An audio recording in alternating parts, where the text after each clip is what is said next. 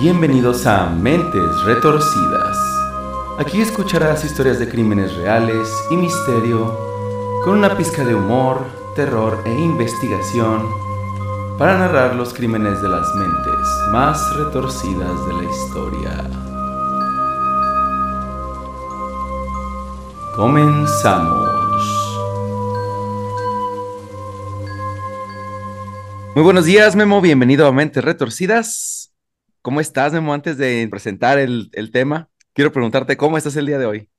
Hoy deseoso de escuchar actos atroces cometidos por gente atroz. Dije, hoy, hoy, hoy, digo, ¿qué hago? ¿Voy a misa o me quedo aquí a escuchar actos atroces de... Ya, pues básicamente es lo mismo, entonces mejor me quedo. Pues sí, hombre, ya la diferencia es nada más salir de tu casa. Así es. Hombre, que me ¿no? proteja un poquito de los rayos ultravioleta aquí adentro guardadito. Sí, mejor. Bueno, igual sales ahí al patio para que agarres vitamina E, pero, pero por lo pronto quédate aquí conmigo. Hoy te voy a platicar una historia bien, bien, bien interesante y ya pues cerrando la temporada número 4 con estos dos últimos episodios.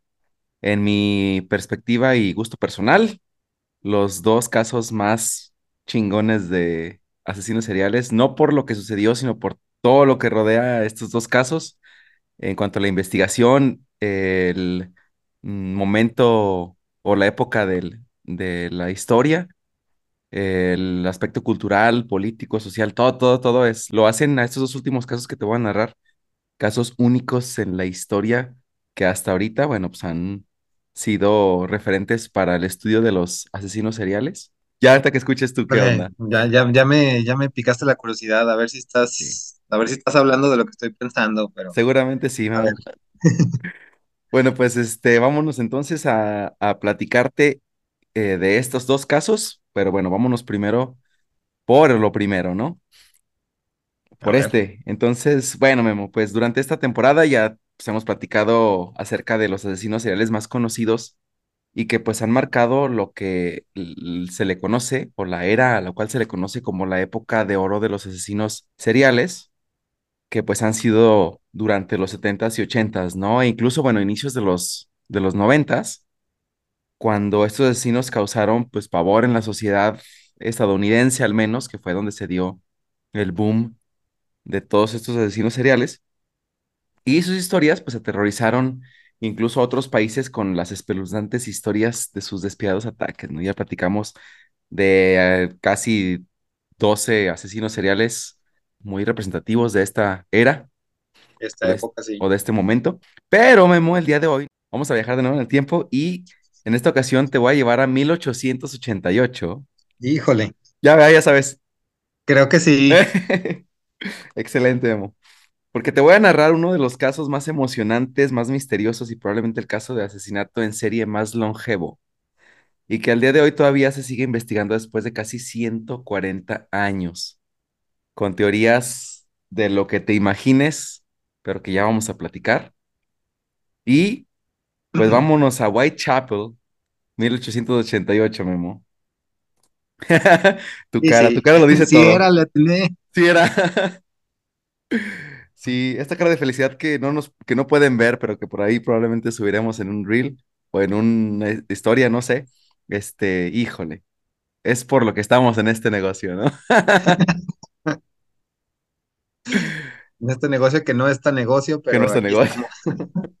Sí, no, no, no reditúa más que en la puro, en el puro son- Sí, puras sonrisas. así es, y buenos momentos, pero bueno, igual los que nos escuchan seguramente ya saben de quién vamos a hablar, ¿no? Pues con estas dos referencias del lugar y el tiempo, pues ya, ahí está. Mismísimo, el que casi que dio inicio a- al nombre de asesino serial. Muy probablemente el comienzo del asesinato serial, aunque bueno, pues obviamente hay, digo, registros pues de aquí para adelante, pero antes pues, seguramente había, pero pues a lo mejor no hubo tantos registros como lo, lo conocemos al día de hoy, ¿no? Sí, nunca se, nunca se logró dar con el responsable y hay multitud de teorías, hay películas, series, novelas gráficas, cómics, libros, lo que, lo que sea. Lo que se te ocurra, lo que se te ocurra, Memo, hubo. Sí. Platicaremos de todo esto un poquito más adelante, pero sí, vamos a hablar de un, de un tipo londinense Pues vámonos a la historia para no darles más datos antes de tiempo. Y bueno, pues como tú ya seguramente sabes, Memo, Whitechapel pues era como un Las Huertas, un Villas o un Pericos de Londres, que para quien no conozca estos lugares que estoy mencionando, que son eh, lugares aquí en Aguascalientes, pues son pues lugares de pobreza, vamos a decirlo así, ¿no? De una sociedad un poquito marginada, pero pues es lo mismo que tenían en Whitechapel. No sé si hacer alguna referencia a algún otro estado, porque a lo mejor no conoceré muy bien lugares así, pero bueno, al menos los que son de aquí de Aguascalientes conocerán o sabrán de qué estoy hablando. Sí, digamos que un, un barrios bajos, por decirlo de alguna manera. Ándale, los barrios bravos de Londres. Bueno, pues es un lugar de menos de 3 kilómetros cuadrados, Memo, en donde vivían unas setenta y seis mil personas y todos en pobreza extrema, pero extremo desesperado, o sea, así feo, feo, feo. Imagínate, Memo, despertar en la mañana sin un peso en la bolsa, o sea, te levantas y no tienes ni un peso en la bolsa para ese día y sales a la calle sin trabajo para ver cómo consigues dinero para vivir ese mismo día. Sí, está cabrón. A ver, digo, es la situación yo creo de muchos todavía a, la fecha, pero, pero sí ha de estar cabrón. O sea, levantarse sin dinero, sin nada, sin comida en la panza, ni, ni en la casa, ni nada, y a sobrevivir el día. Así es. Sí, sí, sí, y saber a ver, pues, qué pasaba durante el día para ver si podías comer o ver si pasaba ese día, a lo mejor pasabas ese día sin alimento y, y, pues ya, de ver qué te esperaba, ¿no? Al día siguiente, pero así vivían las setenta y seis mil personas de Whitechapel, que como te digo, vivían en un, en un espacio de 3 kilómetros cuadrados, que pues es nada, Entonces era muy común que la gente que rentaran camas, ¿no? Estas camas en lugares chiquitos que les llamaban las Doss Houses, o eran, eh, pues sí que eran como estos Airbnbs del, del siglo pasado, ¿no?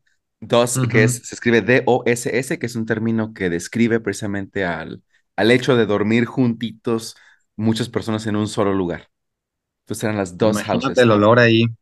Y no, no. O sea, era gente que no conocía para empezar la, La pero no higiene. sabía la- exactamente, no sabía de Sí, nada de la no, higiene. no, no era algo muy popular en esa época tampoco. No, ni relativo a la época, ni imagínate ya con la pobreza extrema, ¿no? O sea, un Sí, sí, botecito de agua era doble. pa- para tomárselo más bien. O bueno, no te creas, para echárselo al piso, porque pues más bien lo que se tomaba era ginebra o cerveza. Era un lujo. Y por si no era suficiente, bueno, el East End, toda esta parte de Londres, eh, tenía la mayor tasa de mortalidad, el mayor índice de criminalidad y la menor esperanza de vida de todo Reino Unido, man. O sea, así de grave estaba la, la situación en el East End. Y para que te des una idea, uno de cada cuatro niños que nacían en el East End morían antes de los cinco años. Sí, ya la, la vida, la vida en general era un deporte extremo ahí. Esa, ándale. Sobrevivir ya se convertía en la sí, hazaña del día, ¿no? exactamente. Nada más mantenerse vivo ya era, ya era algo digno de, de admirarse. Sí, medalla de oro. Porque sobrevivió. no manches, imagínate también el, pues el estado de ánimo que había en general así en la población, bien brutal ha de estar. Sí, justamente esto es lo que desata muchas de las cosas que van a, que te voy a narrar. Pero bueno, ya te puse en contexto, Memo, así que agárrate, A ver, ya, agárrate listo. bien. Bueno, pues era por ahí de la una de la mañana, el 31 de agosto de 1888, cuando Mary Ann Nichols fue expulsada del Wilmot Dawes House, ¿no? Que es donde ella rentaba una habitación para dormir. Ajá. Probablemente por las condiciones tan extremas en las que ella vivía, el alcoholismo era una forma pues para salir también de su propia realidad y para Mary pues no, no fue la excepción, ¿no? Ella pues, se la pasaba por lo regular ebria todos los días. Sí, pues era ya casi como que una necesidad no estar presente en el momento, estar evadiéndose de la manera que fuera. También de esta época son comunes las casas que había de, no, no, no recuerdo qué nombre era, pero eran de opio, ¿no? De donde se juntaban a fumar opio. Así es, que igual también ahorita te lo voy a mencionar, Ah, pero sí, sí era muy común, sí, sí era, era muy común, de hecho, incluso que las personas, una de las actividades para sacar un poquito de dinero por ahí era irse al campo, juntar un poquito de opio o este, había otro, lúpulo creo también, lo de los, eh, para la cerveza, Ajá. Ajá, y, y regresaban y lo vendían justamente a esas casas que tú mencionas. Ah, ok. Pero igual ahorita vamos a mencionar este dato. Bueno, pues esa noche ella se gastó todo su dinero en Ginebra y no le quedaba nada para pagar por una cama. Curiosamente, Memo, en esa época, un trago de Ginebra costaba lo mismo que una noche en un Doss House. Lo mismo. Un solo trago. ¿sí? O O era dormías o muy caro tomabas. la ginebra o era muy barato la noche en el Dos House. Ándale. O las dos, güey. Pero pues era así, o dormías o tomabas, ¿no? O tomabas, por decirlo de alguna manera, ¿verdad? Pero nomás un traguito así. Uy, Un shot. bueno, valió la pena ahora dormir en la calle. Sí, valió la pena. Pero bueno, ahora, aún así, Mari pues no se preocupó porque pues ella también era trabajadora sexual y pues podía conseguir ahí un par de monedas o bueno, pennies que se les conoce ahora, ¿no? Que son los centavos, los peniques.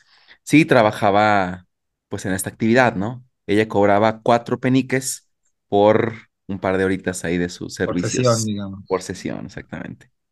Bueno, pues aquí la cosa es que Mari no era una mujer pues joven, ya tenía 43 años y la vida pues del East End, tan dura como te la estoy platicando, sin ninguna forma de limpieza personal, pues ya le había dejado a ella casi sin dientes, Memo. Ajá.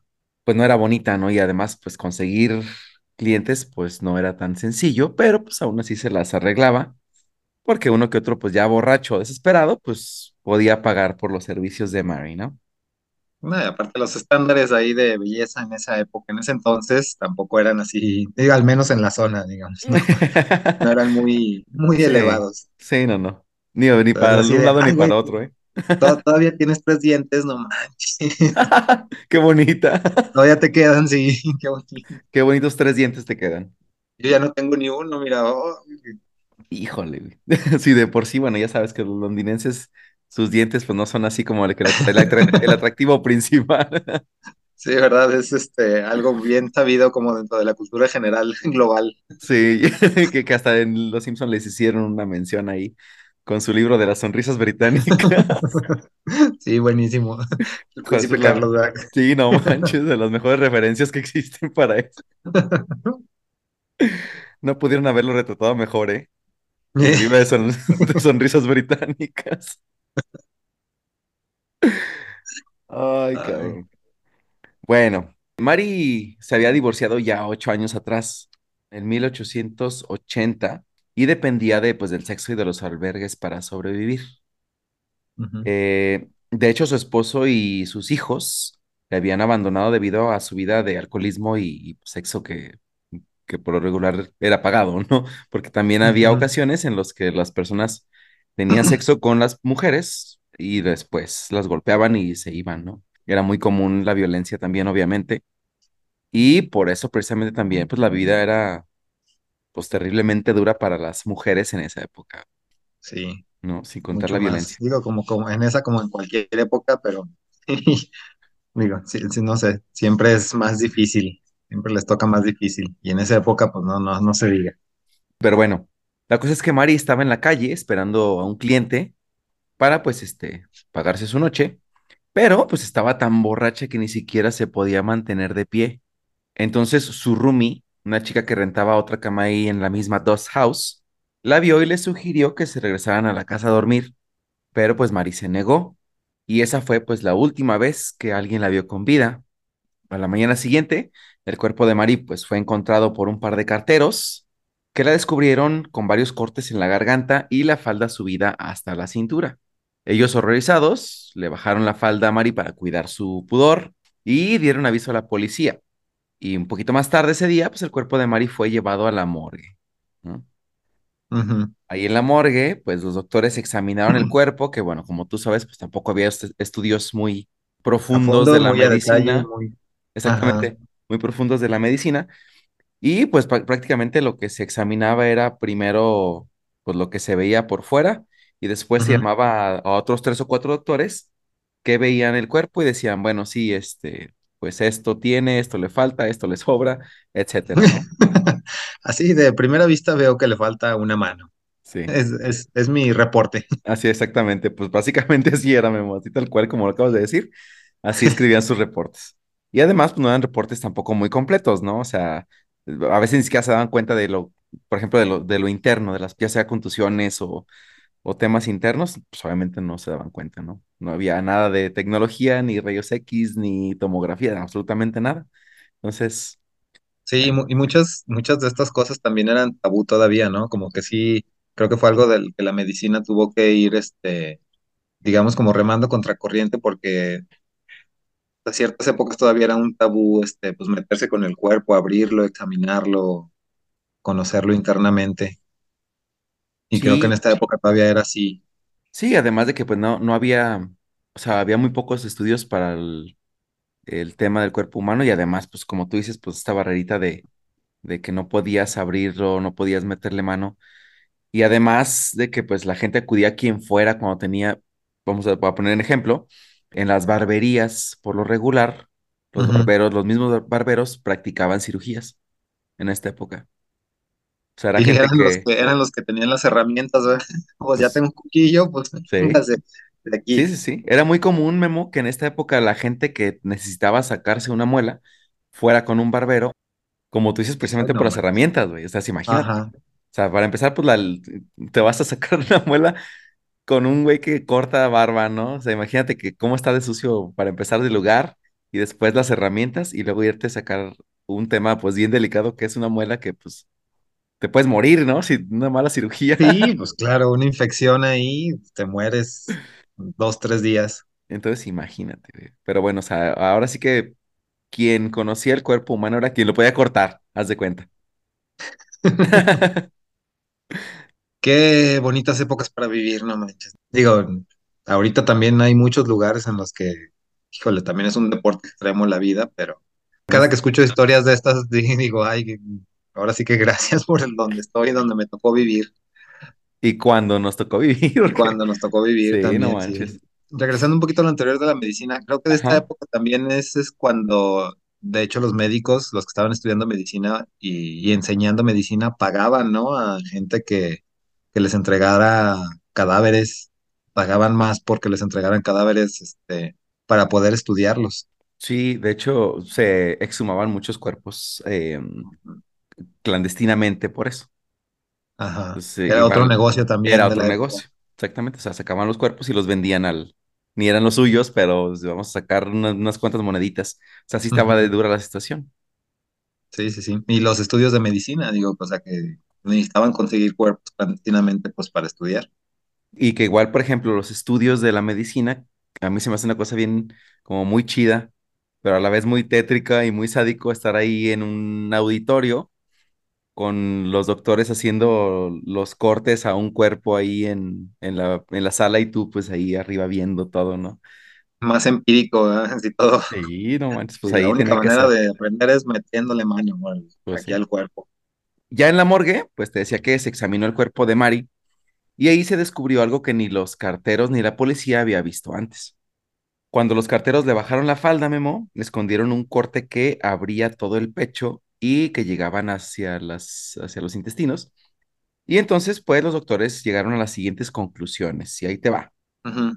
Todas las heridas fueron realizadas por el mismo cuchillo, un cuchillo de hoja larga, casi sin filo, y que fue encajado y barrido, que es el, pues hacer el movimiento, ¿no? Con fuerza, con mucha fuerza. Ahora, los dos cortes hechos en la garganta fueron hechos de izquierda a derecha, y pon mucha atención en esto porque va a ser como un recurrente aquí. Fueron hechos de izquierda a derecha y fueron tan profundos que quedó casi nada de, de tejido para mantener la cabeza en su lugar. O sea, casi, casi fue decapitada. ajá. Pero lo curioso aquí del caso, Memo, es que Mari no murió por los cortes ni por las heridas. Se determinó que murió por asfixia y luego se produjeron las heridas. Esto quiere decir que el asesino primero la eh, asfixió, La asfixió. la estranguló y después se puso a trabajar con los cuchillos, ¿no? Ok. Ahora se llegó a esta conclusión porque pues no había sangre salpicada, sino que estaba acumulada debajo de ella. ¿Sí? Ok. Ok. Obviamente, pues no había testigos y la policía no tenía ni idea de quién era el asesino. Pero justo una semana después, el 8 de septiembre del 88, del, igual de 1888, el asesino volvió a atacar. Ahora vamos a ver unos, unos este, momentos muy, muy cortitos entre los asesinatos, porque obviamente esto sucede en un par de meses, ¿no? Sí. Bueno, pues ella era Annie Chapman, de 47 años, y era conocida como Dark Annie o Annie la Oscura, por su gusto por el metal noruego. No, no es cierto. Que de hecho fue la iniciadora del metal. Sí, y ella fue la que le, le llevó el metal a, a Londres. No, no es cierto. No, no, era porque tenía el cabello castaño oscuro, entonces le llamaban Dark Annie, Ok. a Annie Chapman, ¿no? Bueno, pues eh, Annie era una madre de tres hijos, que al igual que Mary, estaba separada y ganaba lo que podía, pues vendiendo flores y además sexo. Curiosamente, Annie también estaba totalmente ebria en la calle la noche de su asesinato. Incluso le había dicho al dueño de la Doss House donde ella dormía, un tipo que se llamaba Timothy Donovan, que le guardara una cama para esa noche, sí, que no la fue a rentar. Aquí la cosa es que Donovan se enteró de que Annie se la había pasado bebiendo y cuando regresó le dijo, ah, ¿preferiste pagar por una cerveza que por una cama? Ahora duerme sobre tu tarro. Bien indignado. Sí, güey. O sea, pues le apartó la cama y pues, Ajá. se gastó toda su lana, ¿no? Entonces, o sea, obviamente era su negocio, pues se enojó. Sí, claro, perdió cuatro peniques esa noche. No, no podía darse ese lujo. Exacto. No, imagínate, si de por sí para podérselos ganar, Sí, primero para tener los cuatro peniques, güey. Pero pues manches. bueno, Con eso se hubiera podido comprar un trago a él, fue lo que más le le dolió. Ya, ya se había mentalizado, dije, no, con esos cuatro peniques, luego, luego voy por mi trago de ginebra. Y pum, sin ginebra y sin nada. Es que me imagino que también para incluso los mismos dueños de las dos houses, será, también estaba cañón, o sea, perderte cuatro peniques, sí, también era, no sé, a lo mejor también bien complicado porque era la comida a lo mejor de los hijos o, o a lo mejor ellos nada más eran los que administraban, ¿no? Las dos house, quién sabe, Mm, puede pero ser, sí, al final de cuentas era un negocio y, y no podían perder la, la ganancia de, pues, de una misma, de una sola cama, ¿no? Entonces, pues sí. sí. Bueno, pues er- ya eran entonces las 5 de la mañana cuando se le vio por última vez caminando con un tipo alto y que usaba una gorra, se les llama Deerstalker, que son estas gorritas como del Sherlock Holmes, que tiene dos viseras Ajá. eh, atrás y adelante y que tiene como unas solapitas aquí a los lados y tiene una correa para que te la amarres desde aquí arriba, perdón, aquí abajo o arriba, ¿no? Bueno, pues esas son las Deerstalker. Bueno, incluso se escuchó la última conversación entre el tipo y, y Annie, que muy probablemente pues fue su asesino, aunque pues nunca se probó. Ah, Y además pues no se sabía a qué se referían con esta plática, pero el hombre se escuchó, eh, una persona que pasó por ahí escuchó que le preguntó a Annie, ¿lo harías por mí? Le dijo. Y Annie respondió, sí. ¿A qué se referían? ¿Quién sabe? Esto obviamente, pues primero, lo primero que se pensó fue que había sido una, pues una negociación de tema sexual, ¿no? De tema de Ajá. negocio sexual, pero pues nunca se supo. Bueno, Sí, pudo, pudo haber sido también así como te sacrificarías por mí, ¿verdad? Pero no. ¿morirías por mí?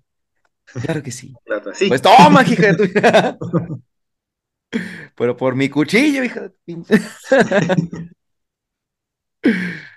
Ay, güey. Pues lo más seguro es que este güey ha sido su asesino, ¿no? Pero bueno, Memo. A la mañana siguiente, John Davis se levantó a las 6 de la mañana, por ahí de las 6 de la mañana, se preparó una taza de té y bajó al patio trasero de la casa donde estaba un bañito ahí, ¿no? Ahora, como las, los baños en esa época eran un lujo también, pues eran baños compartidos y este, pues no había sistema de drenaje y además el retrete estaba prácticamente en la calle donde vivían muchas personas, ¿no? Eh, bueno, pues cuando John llegó al baño, vio el cuerpo de una mujer tirado sobre el lodo. Su vestido estaba también subido hasta la cintura y sus piernas estaban abiertas y las rodillas flexionadas como en una posición de, de parto, ¿no? Memo, agárrate por favor de donde puedas, porque empieza, empieza aquí lo fellito. Apenas, apenas vamos Sí. entrando en, en lo escabroso. De aquí en adelante, digo, no, a lo mejor, bueno, sí es necesario para entender el modus operandi, así que te voy a narrar, pues con bastantes detallitos, lo que se encontró John en esta ocasión. Sí. No, ¿Sí? mira, da- dale, te iba a decir, de hecho, de, de este caso, pues ya había leído antes, pues varias cosas, mucho tiempo, y, y el- en particular el último asesinato, que también lo, lo vas a narrar y todo, todavía tengo cicatrices profundas de ese. Bueno, digo, a lo mejor no será nada diferente a lo que ya hemos narrado antes, pero creo que este güey sí sobrepasó un poquito el tema del sadismo. Sí, Pero bueno. venga, dale. Bueno, Memo, pues eh, la garganta de la chica había sido abierta totalmente y sus intestinos habían sido extraídos a través de un corte a lo largo de su estómago. Y además, las tripas fueron colocadas sobre su pecho. Curiosamente, ninguno de los vecinos de la calle Hanbury escuchó ninguna señal de lucha, ni gritos, ni golpes, ni nada absolutamente. Ahora, ya con la policía en el lugar de los hechos, la gente se apilaba para ver el cuerpo de la chica y John dijo, ah, mente de tiburón, venga, porque su ventana pues daba al patio donde estaba el cuerpo de la chica. Así que dijo, chicos, seis peniques si quieren venir aquí a mi casa y para salir por la ventana a ver el cuerpo de la chica muerta. Y empezó a cobrar, güey, pues lo, de trago, lo de trago y medio de ginebra, ¿qué Sí, hago? Lo de una noche y media de sueño. No, pues venga, esto, no- esto no pasa todos los días. Sí, puedo, eh, puedo darme el lujo de no dormir dos días, no hay pedo. Sí, mentalidad de tiburón. Sí, pues es sí, que en, de ese- en esa época había que sacar de donde fuera, de donde se pudiera. Yo creo que Joana debe haber dicho, no mames, ya sé que para la renta de aquí. Sí, sí, sí, sí. Y entonces empezó a cobrar seis peniques para que los curiosos pues pudieran ver el cuerpo de Annie y a la policía ahí investigando, ¿no? Pues tenía su departamento, su, sí, que eran departamentos, realmente un cuarto y en un balconcito y estaba toda la gente viendo el cuerpo. Bueno, aquí la cosa es que esto, Memo, pues no era más que un indicio de que el asesino pues ya se estaba volviendo una sensación, ¿no? De que la gente ya estaba conociendo eh, los asesinatos de este güey y que pues estaban causando histeria en la población del East End en Londres. Bueno, pues el análisis del cuerpo de Annie arrojó datos extremadamente similares a los del cuerpo de Mary. Ajá. Annie también fue estrangulada antes de los cortes de la garganta que se habían hecho en la misma dirección que te había comentado antes, ¿no? Que fueron hechos de izquierda a derecha. Así que pues la comparación pues era inevitable. Pero el destripamiento estaba en otro nivel y obviamente se esperaba pues cada vez algo peor, ¿no? O sea, dijo, no manches, pues ahora qué sigue. Y de hecho, bueno, pues solo tuvieron que pasar dos días para que pues esto se hiciera realidad. Para El que sus preguntas fueran contestadas. Esto exactamente, sigue. exactamente. Porque pues el inspector médico, que también era un policía, que dijo, bueno, yo como que le hago la medicina, vamos a ver qué pasó aquí. Y en las noches también era barbero, Y cobraba dos peniques por corte por corte de, de de, barba. de barba o de garganta, según lo requiriera la situación. Sí, ¿verdad? Se llamaba Sweeney Todd. No sé si te suene. Bueno, era un inspector médico y él examinó el cuerpo de Annie y detalló lo que encontró y lo encontró así. Dijo Memo, ahí te va. La colocación de las vísceras en el pecho de la víctima fue realizada para lograr un acceso más fácil al órgano que el asesino realmente buscaba, su útero. Curiosamente, el asesino hizo cortes precisos y cuidadosos para llegar a los aparatos reproductores, y una vez allí, dejó su cuchillo de lado y procedió a arrancarlo violentamente por dentro. El útero y todo lo que estaba unido a él ahora ha desaparecido, dejando solo tejido destrozado. Guácala de perro, así exactamente lo relató en su informe este inspector médico. De hecho, una de las teorías era que, que era como algún médico, ¿no? O, estudiante de medicina o algo así, que también como que en cada uno, pues e- era lo, lo que estaba buscando, era así como que conocer o examinar así diferentes partes del cuerpo, pero ¡ah! ah, ah! Híjole, es que hay tantas teorías que Sí, sí, sí, sí. Hasta que no se invente algún aparato para voltear a ver el pasado. sí, para regresar en el tiempo y ahí estás, cabrón, agarrarlo. Pero bueno, por lo pronto, pues vámonos quedando con el misterio, ¿no? Sí, Ya estás. Bueno, pues después de asesinar a Annie, el ahora conocido como Jack el Destripador huyó con el útero, el ombligo, algunos pedazos de la vejiga y los genitales. Y ahora, como dato curioso, todo lo que hizo Jack el Destripador en este asesinato lo hizo en menos de media hora. vale. O sea, ya ¿Cómo lo sabía lo que iba. ¿Cómo lo hizo? ¿Quién sabe? Y esa es una de las cosas que están bien extrañas también en este caso porque no ten, o sea, era una persona que no tenía tiempo para hacer, o sea, ni siquiera un médico ahora para poder hacer una incisión, extraer órganos, eh, no, lo- no- es imposible que lo hagas tan rápido, es imposible.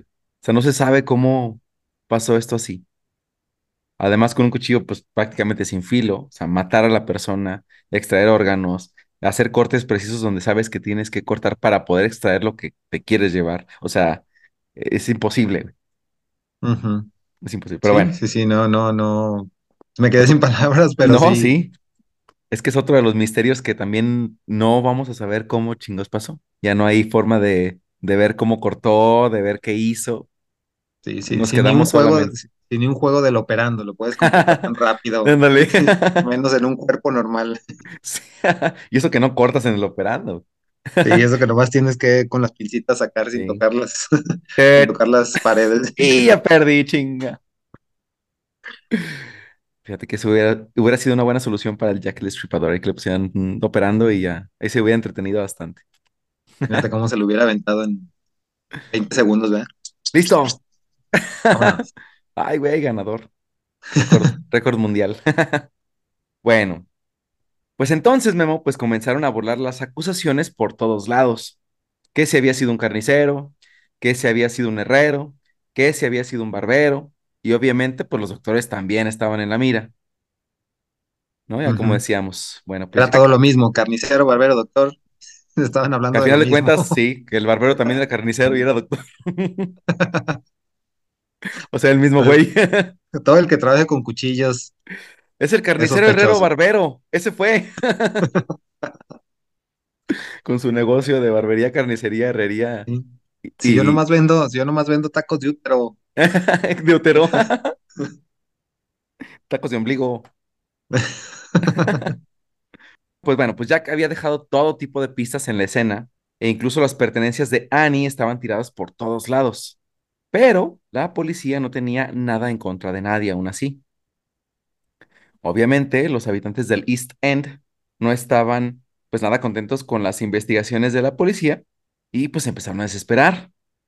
Se informaron de peleas entre las multitudes que lanzaban acusaciones a quien quiera que hiciera demasiadas preguntas o tuviera más información, ¿no? Ya que pues se convertían en sospechosos inmediatamente.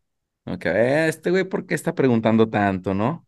Ujú. Entonces mejor preferían, yo no sé, cámara, ¿no? Mejor me alejo. O si muy alguien sabía curiosito. Muy, sí, muy curiosito. A ver, véngase para acá. Sí, sí, sí, de ellos eran los sospechosos, ¿no? Entonces empezaron a, a aventar acusaciones. Tú fuiste, cabrón, tú estás preguntando demasiado. A ver, pues la gente se le iba encima y se, se hacían ahí los madrazos, ¿no? El Imagínate nivel cómo de histeria ya estaba a ese nivel. Sí, sí, esa desesperación total. Y además, pues la pinche policía, pues no sabían, realmente no tenían nada en contra de nadie. O sea, ¿a quién Ajá. acusas, no? O sea, ¿a quién agarras? O, Sí, aparte no, no había, pues sí, como tal pruebas ahí en ese entonces. sí. Y la Digo, si gente, si cien ajá, años después todavía era difícil así como que vincular asesinatos. Ahora antes sin, sin, sin evidencias, sin nada de ese tipo, sin análisis de sangre, de cosas, ¿no? Pues no, nada. Ujú. Sí, sí, sí, no, no tenías nada con qué examinar, pues prácticamente nada, ¿no? O sea, era así como que, pues, más bien buscar coincidencias y, y ya, a ver si, a ver si dabas. Pero pues si había investigación, la cosa es que pues era muy pobre. Pero bueno, aquí la cosa es que la gente se estaba, como tú dices, en una histeria total, e incluso pues se comenzaron a escribir mensajes en las paredes y las puertas de las casas de la calle Hanbury en señal de protesta, ¿no? Las cuales la policía anotó en su máquina de escribir invisible, una vez más Y según dijeron los agentes, era como echar más leña al fuego de una sociedad que de por sí ya estaba bien loca, pues hacerles caso a sus mensajes, pues era pues volverlos un poquito más histéricos, ¿no? Sí, sí, digo, si de por sí ya vivían, ya estaban a punto de ebullición todos los días, ya vivían al límite. Sí, sí, pues ya eh, todavía poner atención a sus mensajes que además eran mensajes pues de violencia, de pues la gente estaba en desesperación, querían ser escuchados y pues realmente ya incluso había gente que ponía así de yo soy el asesino, ¿no? O sea, pues aún digo, se investigaron, pero pues no podías creer todo lo que todo lo que escribía, ¿no? Es como ahora. Por ejemplo, lo que pasó con, con David Berkowitz o con... Ah, BTK, perdón, ya me acordé. Y entonces, eh, mucha gente, por sus cinco minutos de fama, pues también empieza a mandar otras cartas haciéndose pasar por el asesino. Y pues, Sí, porque no tiene nada ¿cómo mejor que crees, hacer. no? Exactamente, o sea, pues, ¿cómo vas a creer en todas las cartas? Puta, pues, en vez de ayudar a la investigación, pues se dificulta más y pues prefieres descartar mejor todo, ¿no? Sí, hay gente que nada más le gusta ver el mundo arder. Sí, o las llamadas a la, a la policía también, que ahí marcan para decir, oye, yo soy, que no sé qué, y pues son pinches bromistas, pero bueno. Bueno, aquí la cosa es que después de este asesinato, Memo, eh, poco a poco las cosas se fueron calmando ahí en Whitechapel, y durante algunas semanas, pues se pensó que el asesino ya había tenido suficiente con estos dos brutales crímenes, pero estaban muy equivocaditos, porque para el 30 de septiembre sucedió lo inimaginable. pues eran alrededor de la una de la mañana, cuando el mayordomo del Club Internacional de Educación para Hombres Trabajadores, así se llamaba, ¿no? Club Internacional de Educación para Hombres Trabajadores. Exactamente, ¿no? Que era un club elite de realmente eran sastres y zapateros, que eran los que tenían el trabajo, pues más, realmente más, este, el, el top del trabajo que puedas tener. Eh, Ser un sastre o un zapatero era lo mejor que te podía pasar, Era lo, a lo que, lo a lo que podías aspirar en esa sociedad en ese momento. Así es.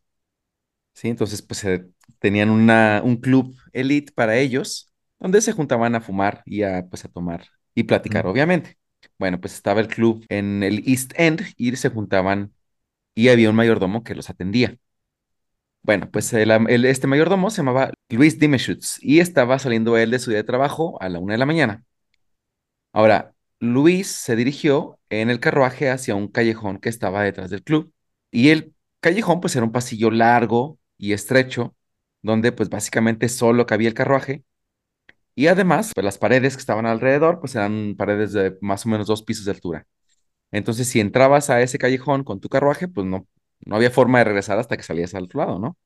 Ajá, Bueno, pues entonces aquí el Luis ya casi llegaba hasta el otro punto, al, al otro extremo del, del callejón cuando el caballo se detuvo de golpe y pues comenzó a retroceder asustado.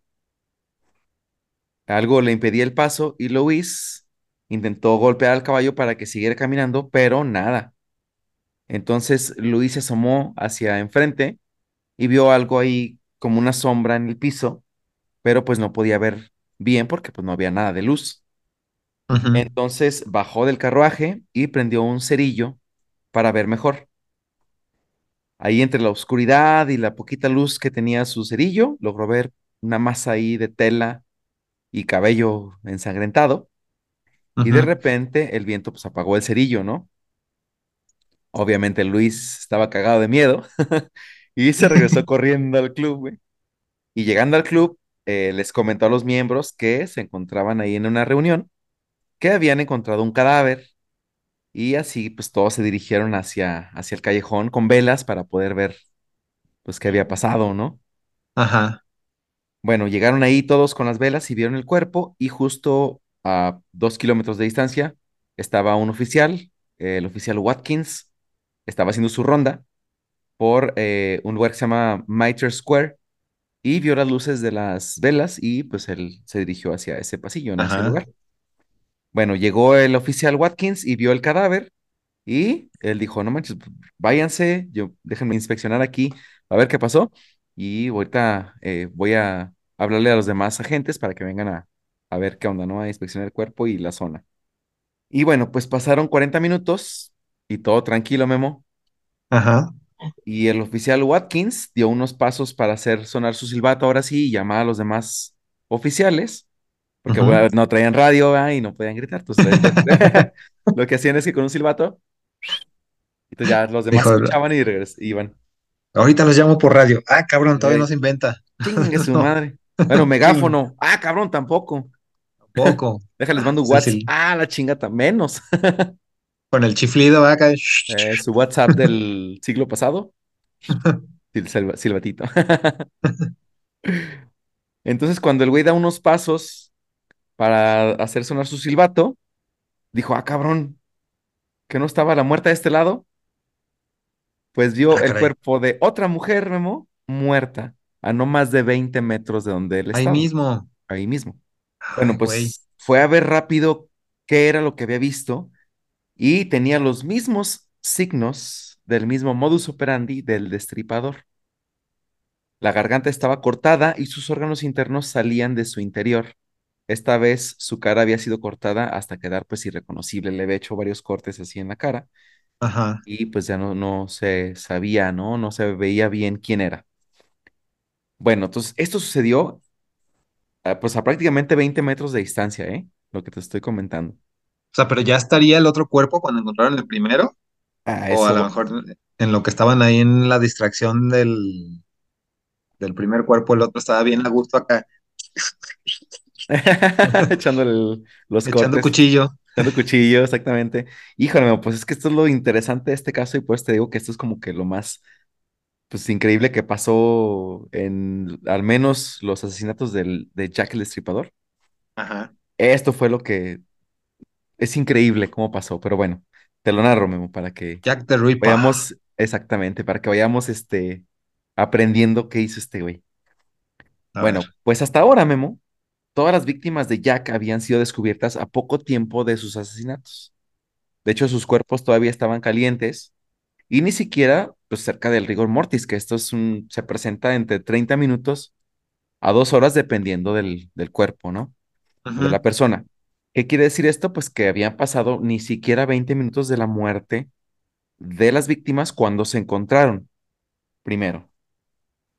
Ahora, Eh, ¿qué quiere decir esto? Que probablemente Jack estaba asesinando a su segunda víctima de la noche, es decir, a este segundo cuerpo que encontró la policía, mientras la policía y los miembros del club estaban encontrando la primera,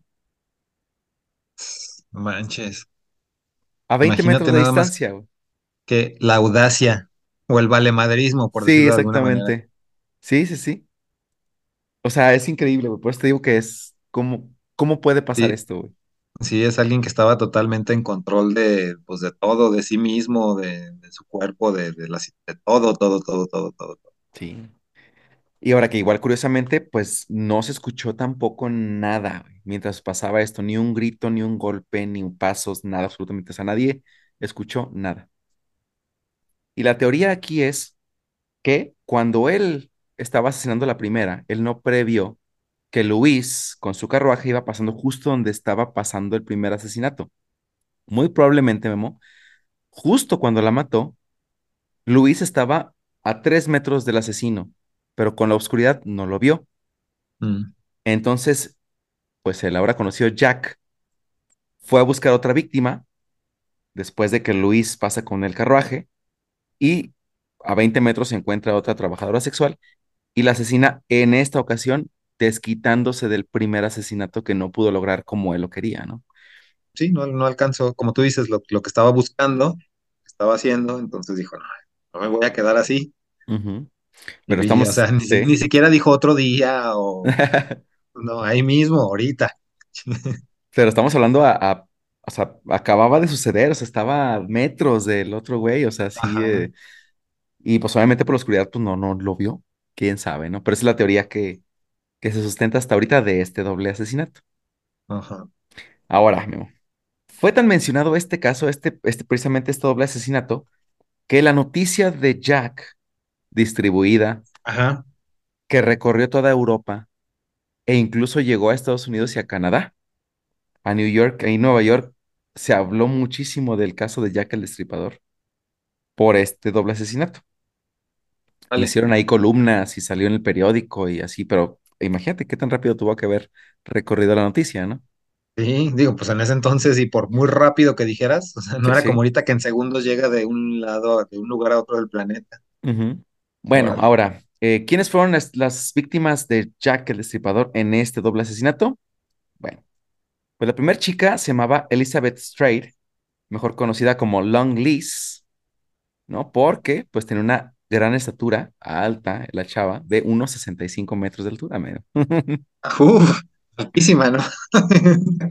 Cabe mencionar que, bueno, eh, que en aquella época la media de la altura de las mujeres era de 1.5 metros, ¿no? Por eso era Long uno cincuenta. 1.50. Esa era la No media. manches, ¿era la estatura promedio? Sí. No ahí más manches, para abajo, ahí más para arriba, sí. Sí, sí, sí, o sea, súper chiquititos, 1.5 metros de estatura. Por O eso sea, decía, pasaba los 1.65, ah, cabrón, está alta la chava. no manches, o sea, una bueno, sí, promedio tirándole chaparrita de hoy en día era una alta de ese, ese- Sí, en esa época y en ese lugar. sí. No, pues hecha, hecha de la alimentación, el, Sí, este, sí, sí, pues sí, claro. obviamente, pues cómo van a crecer, ¿no? Antes no pues, se iba más bien para abajo, güey. Bueno, pues ella estaba casada con John Strait. Ella se había casado en 1869, pero, pues como era muy común también en esa época, pues se separaron en 1877.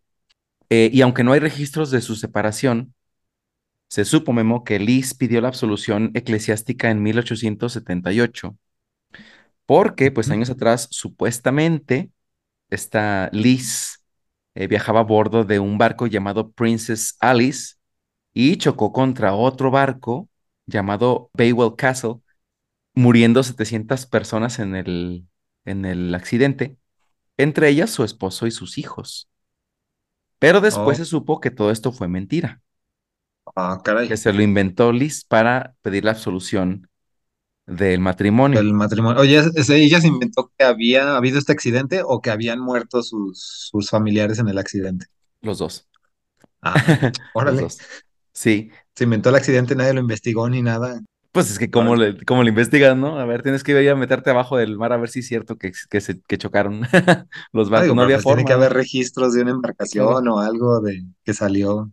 Pero Órale, qué fíjate, intrépida. Sí, sí, sí, pero es que me imagino yo que era muy fácil mentir, porque primero los registros, pues me imagino que tienes que buscar a la persona que tenía los registros, o sea, no eran Ajá, públicos.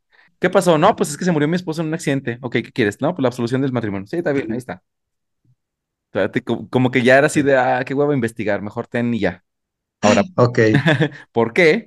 Bueno, pues porque ella lo que quería era, pues, regresar como a esta vida del sexo, alcohol. Quería una vida de, de rock and roll, porque... mm, pues no quería estar atada a, a- a su familia y a su esposo, güey. órale. Así, ¿No? Básicamente es lo que quería. Ajá. Pero pues, ¿para qué te casabas, Juan, verdad? Bueno, quién sabe, a lo mejor la obligaron o no sé. Sí, bueno, también puede ser, ¿no? Otra. Era un alma libre. Era un alma libre. Bueno, pues el caso es que después de perder a su familia, entre comillas, ¿no? Pues regresó a este ciclo de consumo de alcohol, albergues y prostitución, muy común para las mujeres de esa época.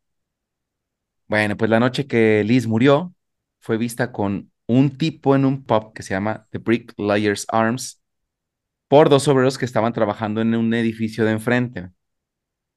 Ambos terminaron sus tragos, ella y el tipo este alto, y salieron del pub y los obreros, en forma de burla, le gritaron, cuidado, ahí viene por ti. Curiosamente, sí fue por ella, Órale. fíjate. Bueno, pues se dice que todavía era temprano en la tarde, pero existen posibilidades de que el tipo con quien la vieron, pues fuera Jack the Ripper, Jack. quien obviamente pues acabó matándola, ¿no? Ajá.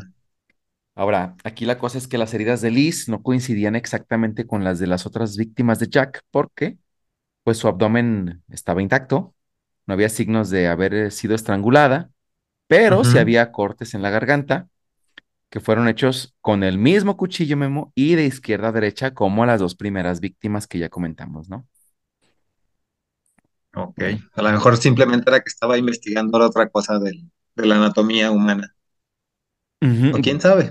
Bueno, como- más bien como decíamos, Memo, pues su cuerpo estaba todavía caliente. Bueno, igual te ahorita te platico. Su cuerpo Ajá. estaba todavía caliente cuando fue descubierto lo que pudiera indicar que el asesino escuchó el carruaje y se detuvo.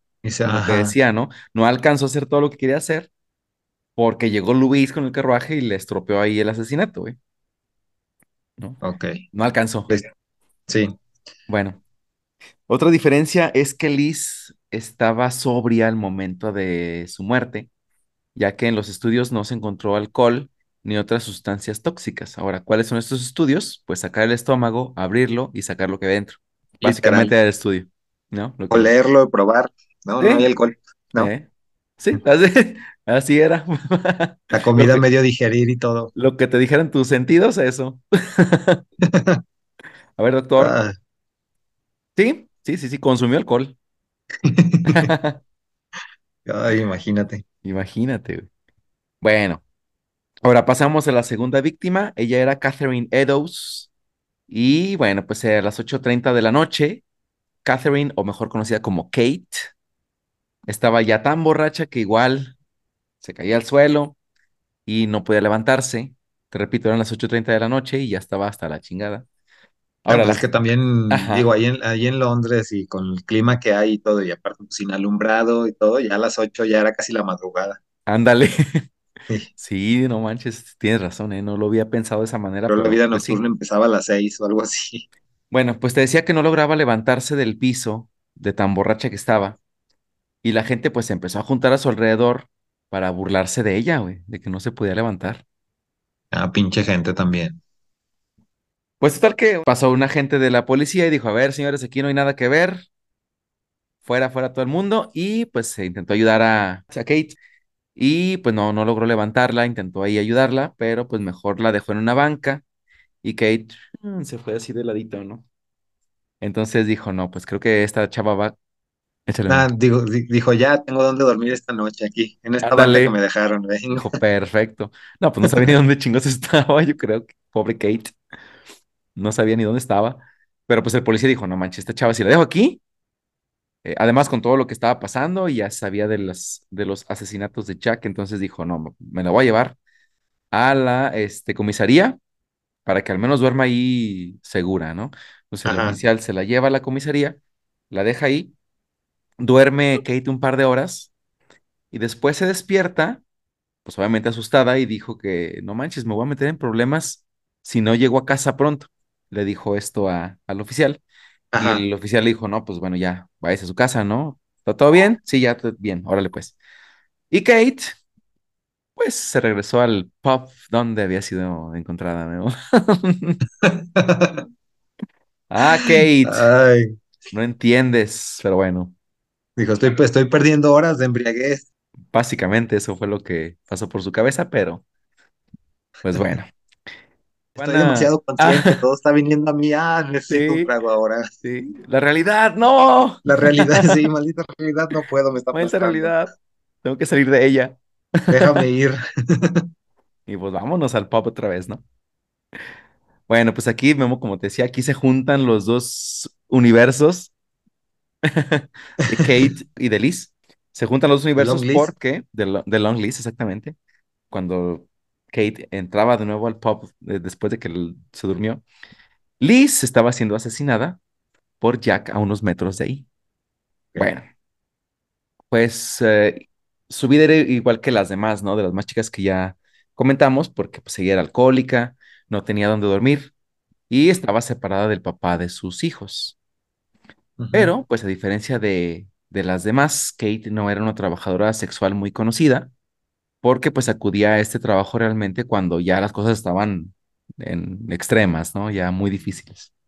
Bueno, además, Kate eh, vivía con su novio John Kelly Y en ese, en ese día justamente habían regresado de lo que comentamos hace ratito, ¿no? Habían regresado de un viaje al campo para recoger lúpulo y venderlo. Ah, ok. Pero eh, ese, en ese viaje no habían encontrado nada, así que John decidió empeñar sus botas para poder pagarse el desayuno. Imagínate cómo estaba el asunto. Dijo, pues, ¿qué hacemos para comer, güey? ¿No? Pues los zapatos. Voy a estar descalzo, pero con el estómago lleno. Exactamente. Híjole. Total que John, cuando se fue a empeñar sus botas, le dice a Kate, no te vayas a salir porque pues obviamente le tenía miedo a, al destripador, ¿no? No Claro. vayas a salir, quédate acá. Y Kate le dijo, no, no te preocupes, este, no, no, no temas, que solo Judas, ¿ah? No, le dijo, le dijo, no temas como el que temió. Exactamente, no temas. Dijo, yo sé cómo cuidarme y no voy a caer en las manos de Jack. Oh, error. Porque fue lo primero que Bueno, ya me voy. Eh, no te preocupes, no caen en sus garras. Hola.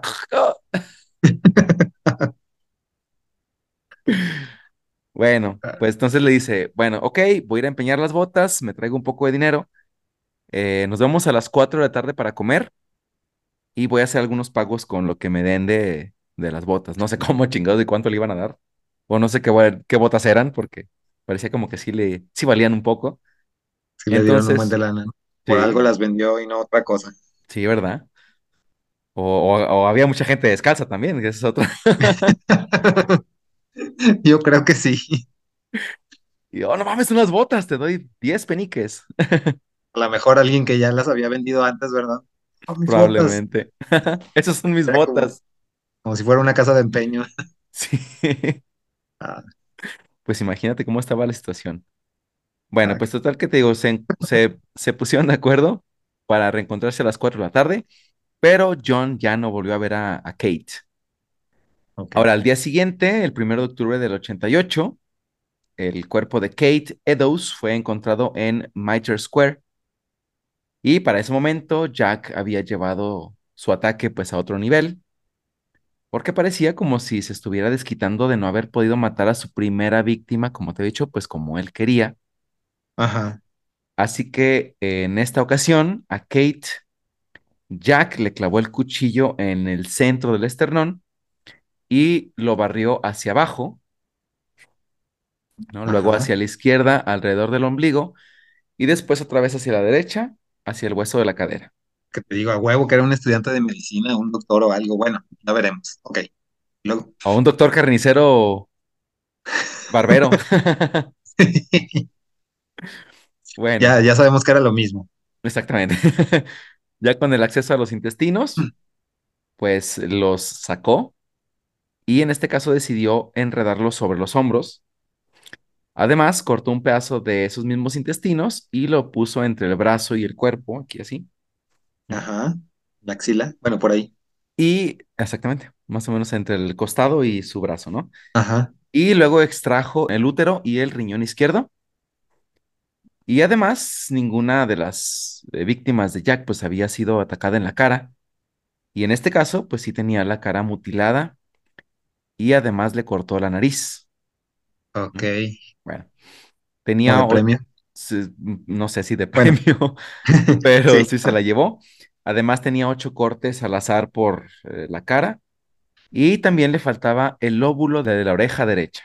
Bueno, pues otra vez aquí lo increíble fue que la primera víctima, Memo, según los tiempos que se dieron entre una y la otra víctima de este caso de doble asesinato, pues solamente tuvo 15 minutos de diferencia.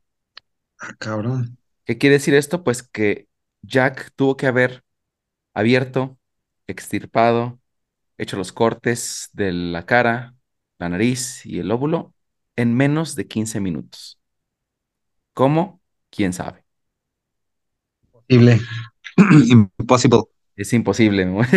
Imposible. Yo en 15 minutos apenas me estoy amarrando las cintas. Ni siquiera un café, ni inútil, siquiera un café puedes preparar. Sí.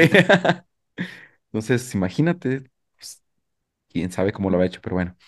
Ahora, otro dato curioso, cuando fue encontrado el cuerpo de Kate, llevaba puesto un delantal y la policía pues notó que le faltaba ahí un pedazo a ese de- delantal.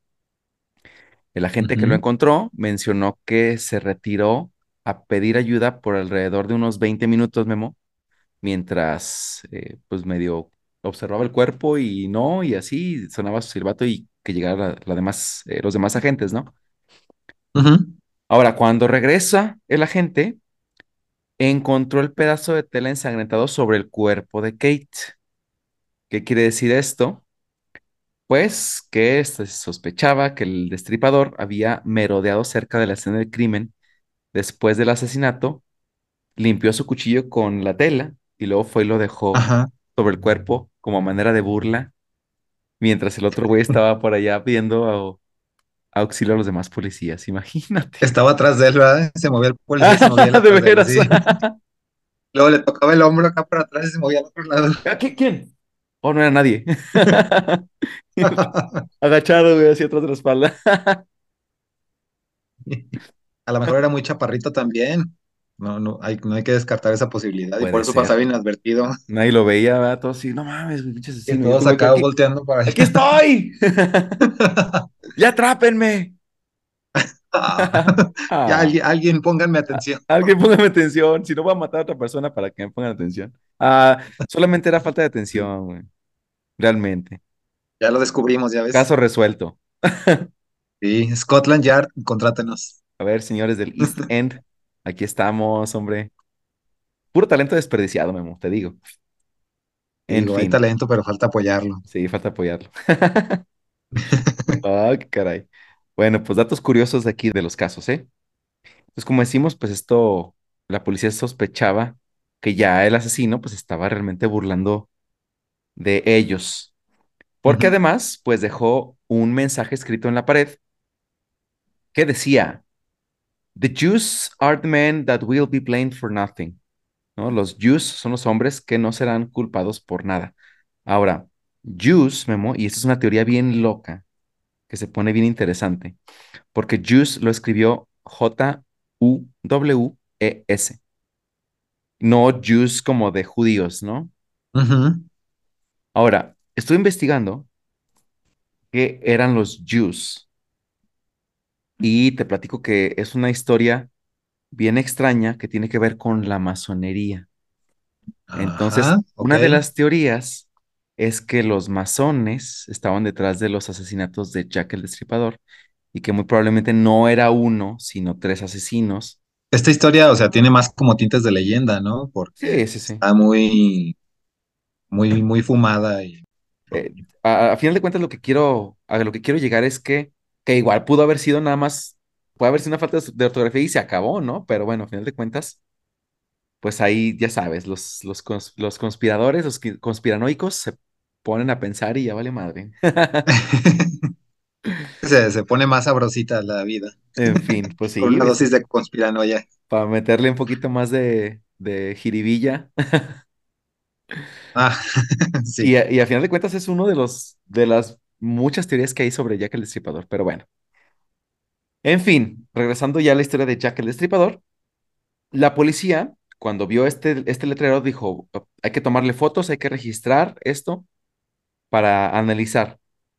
Y aquí lo curioso es que eso nunca se hizo. ¿Por qué? Porque de hecho, en cuanto el jefe de la policía se enteró de que iban a tomar las fotos, ordenó que borraran el letrero. Y es como se pone así como que, mmm, ah, chihuahuas, ¿por qué, no? Ajá. Curioso, curioso. Bueno, ahora esto obviamente fue muy discutido porque parecía que la policía estaba encubriendo las intenciones de Jack, quien estaba todavía pues a kilómetros, muchos, muchos kilómetros de ser descubierto. Pero parecía como que le estaban tapando, güey, parecía, ¿no? No digo que lo esté Sí, si me pero preguntas a mí, yo sí digo, sí, fácil. Demasiado extraño, ¿no? Sí. Obviamente, por la policía siguió órdenes, borraron el letrero y jamás, jamás se supo de, de nada, No hay evidencia no física de ese letrero. no hay. Hay registros donde se sabe que eso se, estaba ahí escrito, pero no hay nada. Mira qué sospechoso me parece. Sospecho con el pecho, calculo con el pie derecho. Bueno, en fin, ¿no? Pues sin embargo, parecía que pues Jack ya había llegado a la cima con este último asesinato, pero pues él obviamente quería cerrar con broche de oro, ¿no? Así que Y Así que, pues volvió a atacar el 9 de noviembre y esta vez Mary Kelly, quien fue la más joven de sus víctimas, una chica de 25 años apenas, muy guapetona, irlandesa y pues que siempre se le veía feliz, ¿no? O sea, siempre sonriente, una chica pelirrojita y de ojos azules, pues estaba muy guapetona la chava. con todos sus dientes todavía, Con todos sus dientes, 25 años todavía. Bueno, quién sabe, a lo mejor ya se le habían caído algunos, pero bueno, 25 años, pero queremos pensar que todavía los tenía todos. tenía su dentadura completa. Probablemente sí, pero bueno, mucha vida, ¿no? Sí. 25, digo, a, a comparación de las demás que tenían 47, 42, 45, en fin. Bueno, de hecho, pues Kelly, Mary Kelly ya se había casado, Memo, ella estaba casada y desde los 16 años ya tenía a su esposo, pero pues lo perdió en un accidente. Y entonces pues Kelly tuvo que entrarle a la prostitución para mantenerse igual que las demás. Además, pues muy comúnmente también se le pasaban las copitas a la buena Mary Kelly. Bueno, ¿por qué no? Ya dijo, eh, pues los demás también bueno, entran, pues yo también. donde fueres, haz lo que. Entonces, Exactamente. Pues, entonces pues, vamos a entrarle al alcoholito, ¿no? Al ginebra y a la ajá. cheve. No hay nada más que hacer aquí, pues bueno. Exactamente. Pues sí, además, pues dijo, pues, eh, pues es parte de la vida, ¿no? Ya era Yo común que también todo el necesito evadirme un poco, ¿cómo no? Sí. Entonces, pues también. Entonces después, Memo, después se conoce a un tipo que se llama John Burnett, quien fue su pareja, y que obviamente no aprobaba el trabajo sexual de, de Kelly, ¿no? Ajá. Si ya vives conmigo, pues para qué chingos andas ahí este, buscando dinero de esas maneras, mejor véngase acá yo la mantengo. Y aquí la cosa es que en una ocasión, Kelly se le ocurrió la fabulosa idea de pedirle a su compañera de trabajo sexual, una chava que trabajaba con ella, que se mudara con ella y con John, con su eh, novio, ¿no? De ese momento. Ok. Bueno, pues ya sabes cómo terminó esto, Memo.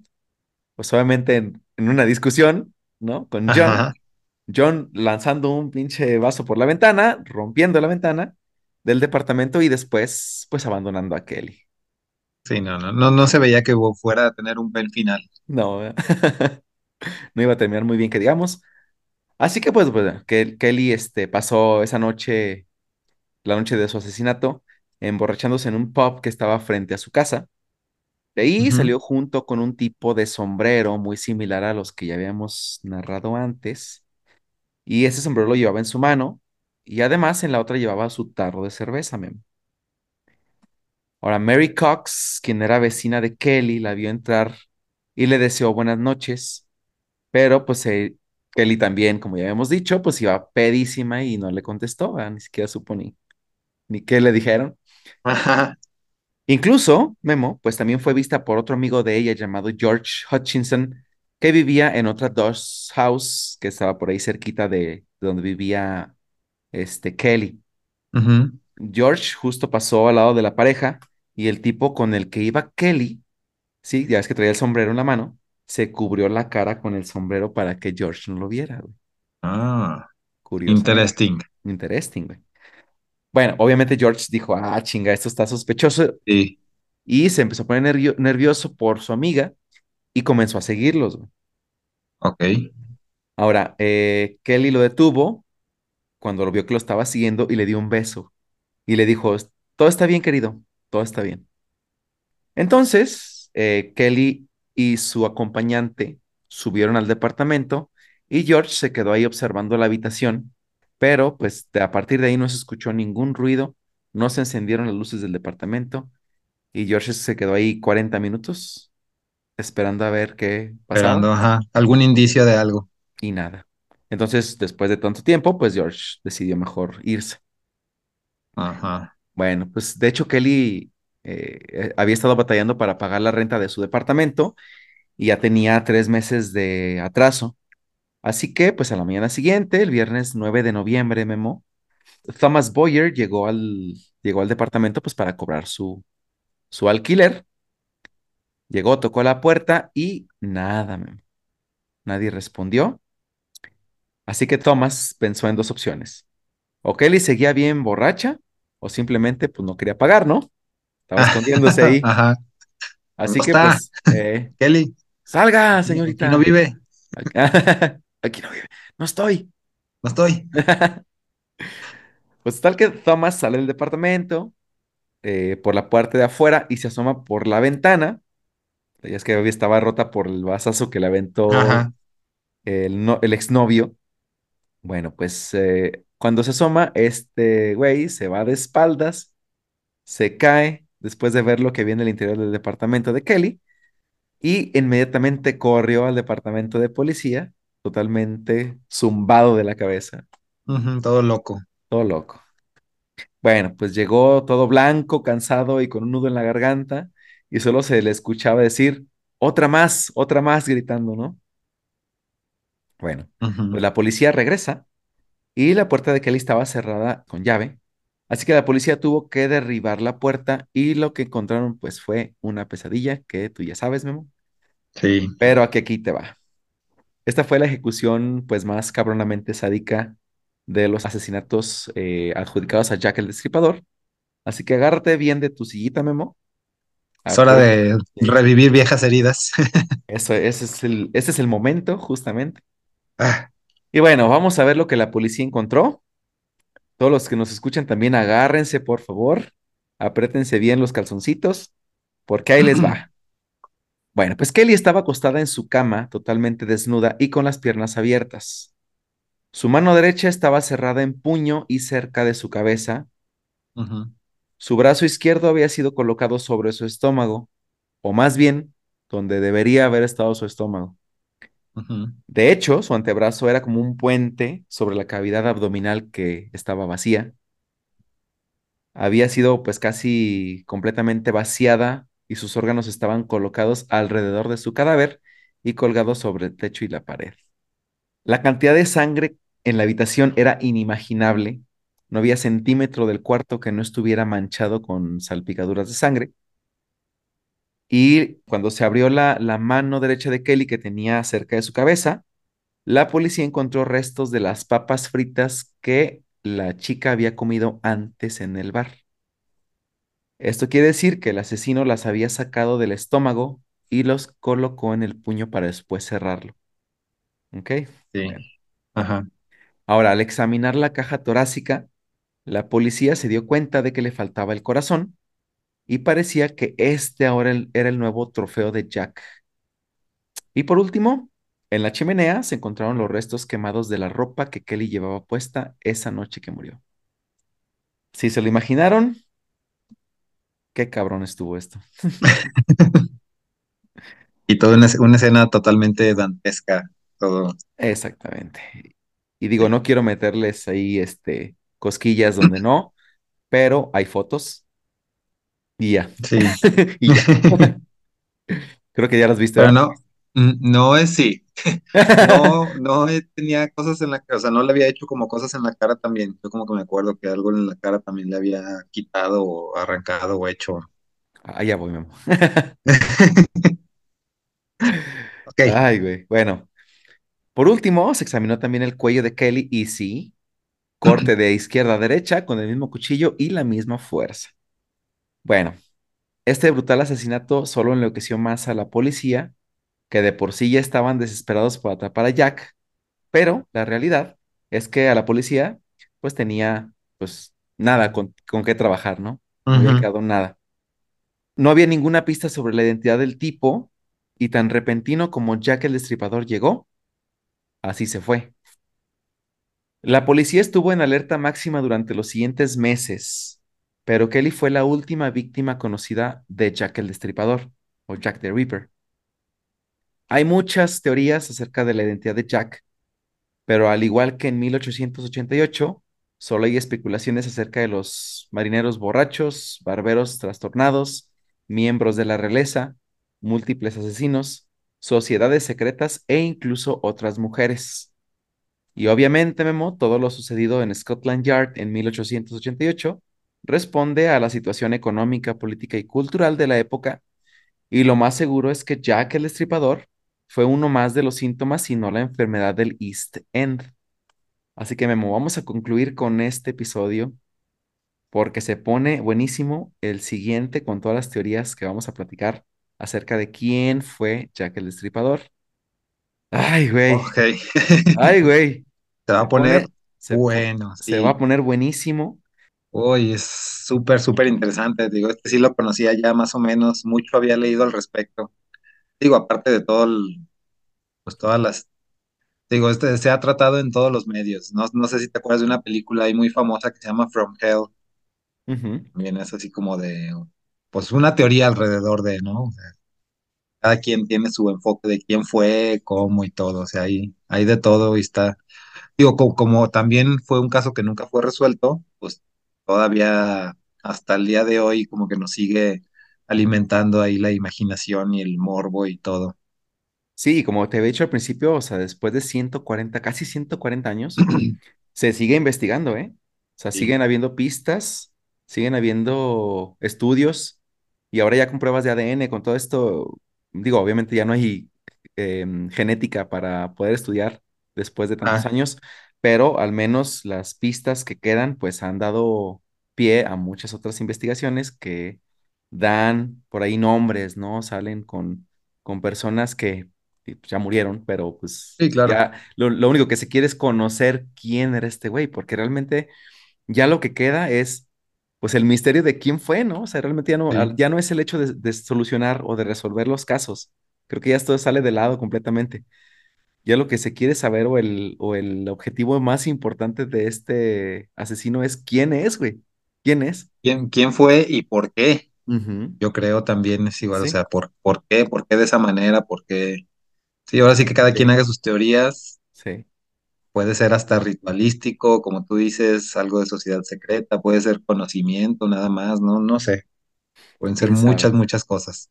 Y Sí, es, luego me imagino se va a poner interesante por todo lo que dices de toda la, la, todo lo que hay alrededor, toda la situación, toda la sociedad, todo, todo, sí, sí, sí, todo lo que conlleva se va a poner interesante. Sí, es que como te digo, y ya nada más para terminar, para mí, y esto es último que, que acabo de mencionar, te lo quiero remarcar, para mí, Jack el Destripador es un síntoma de todo lo que sucedía en el East End, o sea, realmente no es la cúspide o el, o el término, ¿no? Decir, no manches, aquí este, esto acaba, o sea, realmente era uno de tantos que mataban gente, ¿no? Y que el- además el asesinato estaba a la orden del día en el East End y no era nada extraño.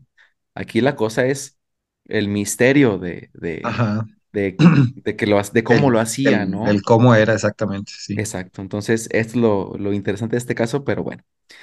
Híjole, Memo, pues para desmenuzar hay chingos de información, pero la siguiente semana, pues vamos a platicar todas las teorías, agárrate y, y estúdialas para que también este, Y sí me dieron ganas también de, de ponerme a releer al respecto sí, vamos, y eso, es- para debatir eso ampliamente. Sí, no manches, y eso qué bueno que me da un chorro de gusto que, que ya lo conocías, porque sí, la siguiente semana vamos a poder platicar amplio y tendido, Memo, de las teorías de conspiración acerca de Jack the Ripper.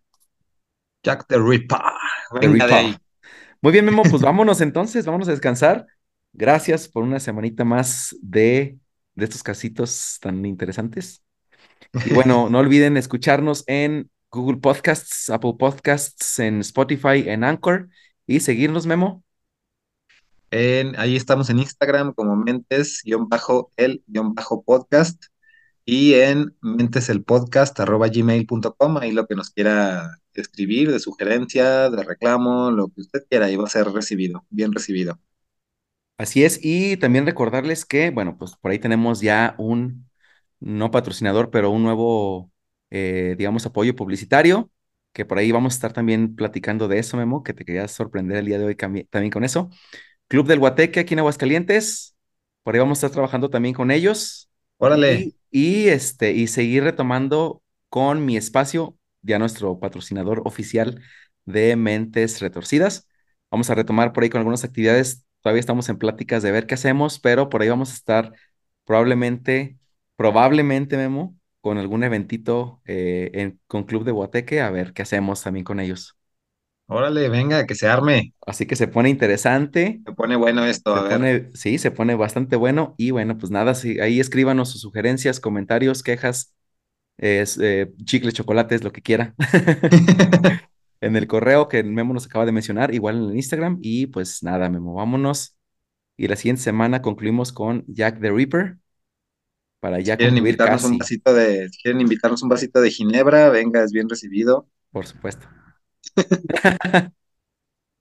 para que nos sea más leve.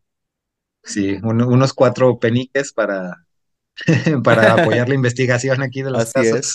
No, adelante, adelante. También son bienvenidos los peniques. Así que bueno, pues es- se aceptan con todo gusto. Bueno, pues ya iremos viendo este, de qué manera llegamos a más personas. Bueno, al principio, ah, digo, por ahora eh, vamos a hacer alianzas con algunas, eh, pues estos movimientos, ¿no? Que te acabo de platicar. Eh, y bueno, ya vemos a ver qué más hacemos.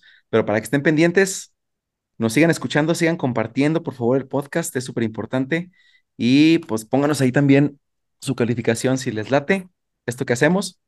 Ahí en Spotify pueden darnos cinco estrellitas y seguiremos nosotros subiendo con todo gusto este tipo de contenido que al menos a nosotros nos gusta muchísimo para discutir. Es gratis, al cabo que Al cabo, ahí deje, su- ahí deje sus estrellitas, son gratis. sí, al cabo que no cobran. Muy bien, pues vámonos entonces, vámonos a descansar y nos vemos la siguiente semana. Muchas gracias. Gracias, Edson. Nos vemos la siguiente semana. Sale, Memo, bye.